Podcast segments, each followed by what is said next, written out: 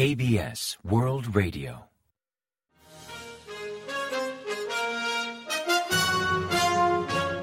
Informativo de KBS World Radio. Bienvenidos un día más al informativo de KBS World Radio. Les habla Javier Castañeda y tras el saludo les avanzamos los principales titulares del día 1 de noviembre. Las exportaciones surcoreanas mejoran por primera vez en 13 meses. Seúl apoya la resolución de alto el fuego en Israel pese a su abstención. Israel intensifica los ataques en Gaza. El embajador norcoreano ante la ONU refuta el uso de armas norcoreanas por parte de Hamas.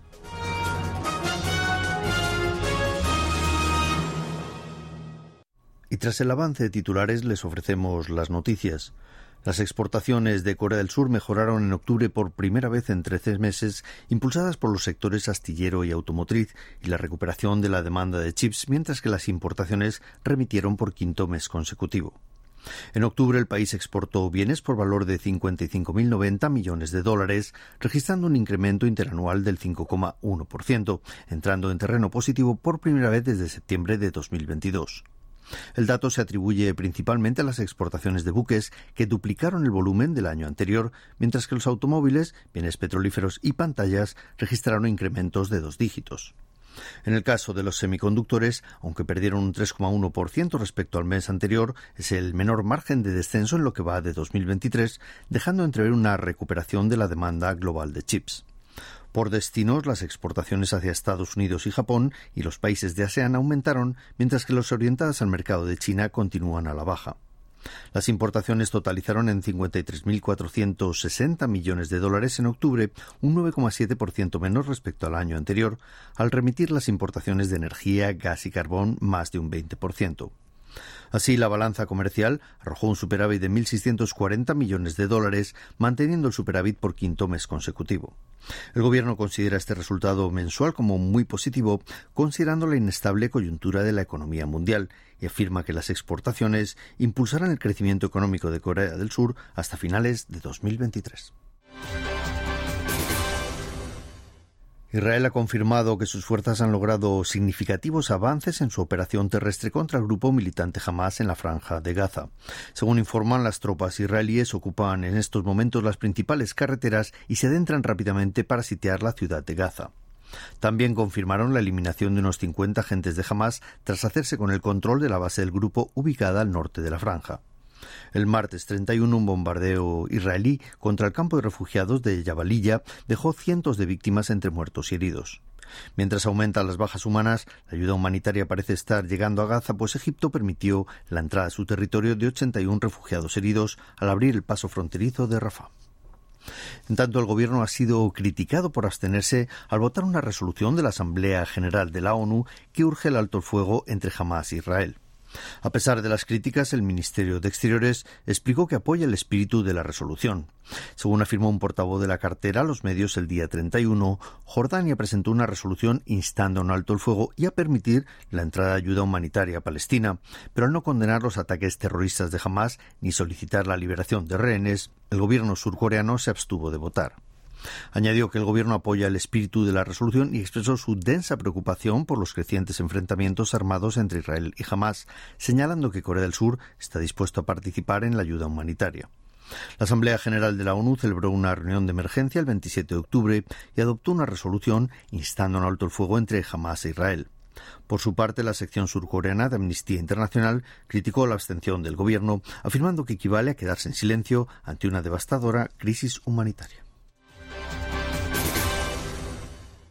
Corea del Norte ha reaccionado fuertemente contra las noticias que confirman el uso de armas de fabricación norcoreana por parte de Hamas en sus ataques contra Israel. Durante una reunión sobre Israel y Palestina que tuvo lugar en la Asamblea General de la ONU el 31 de octubre, Kim Song, embajador de Corea del Norte ante Naciones Unidas, afirmó que los medios de comunicación estadounidenses difunden rumores infundados sobre Corea del Norte, hecho que catalogó de malicioso intento de Estados Unidos por atribuir culpas a otros y encubrir sus propios errores. Concretamente aludió a la voz de América, medio que publicó una entrevista con Akiva Tor, embajador israelí ante la ONU, quien planteó la posibilidad de que jamás usara armas norcoreanas en actos terroristas. Kim también criticó el soporte de Estados Unidos a Israel y afirmó que Corea del Norte apoya sin fisuras a Palestina. Corea del Norte ha clausurado su embajada en España, que sigue a los cierres de otras embajadas como Uganda y Angola en África.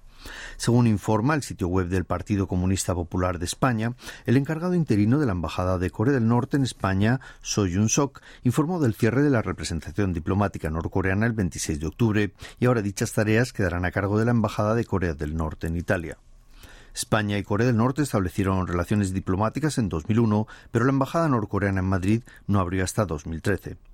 En 2017, el gobierno español declaró el entonces embajador norcoreano Kim Hyok-chol como persona non grata por las pruebas balístico-nucleares de Corea del Norte y le ordenó abandonar España.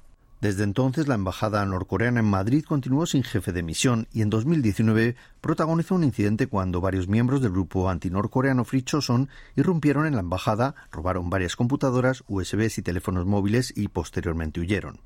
Las autoridades surcoreanas analizan que esta serie de cierres de embajadas de Corea del Norte en el mundo obedece a las crecientes sanciones internacionales y a las dificultades económicas del régimen para obtener divisas. Corea del Sur y Japón hablaron el miércoles 1 de noviembre sobre seguridad económica y asuntos de gran relevancia como la estabilidad en la red de suministro de bienes clave. El debate se enmarca en la tercera sesión del diálogo Corea-Japón sobre seguridad económica, un mecanismo de consultas que surgió tras el acuerdo entre el presidente Yoon Suk-yeol y el primer ministro japonés Fumio Kishida durante una cumbre el pasado mes de marzo. Como resultado, decidieron mantenerse en contacto permanente para intercambiar información y analizar el suministro de materias primas, al tiempo de reforzar la cooperación en una compleja coyuntura global donde persisten la rivalidad sino-estadounidense y los conflictos internacionales. También hablaron sobre cooperación tecnológica y protección de derechos en el ámbito de las nuevas tecnologías.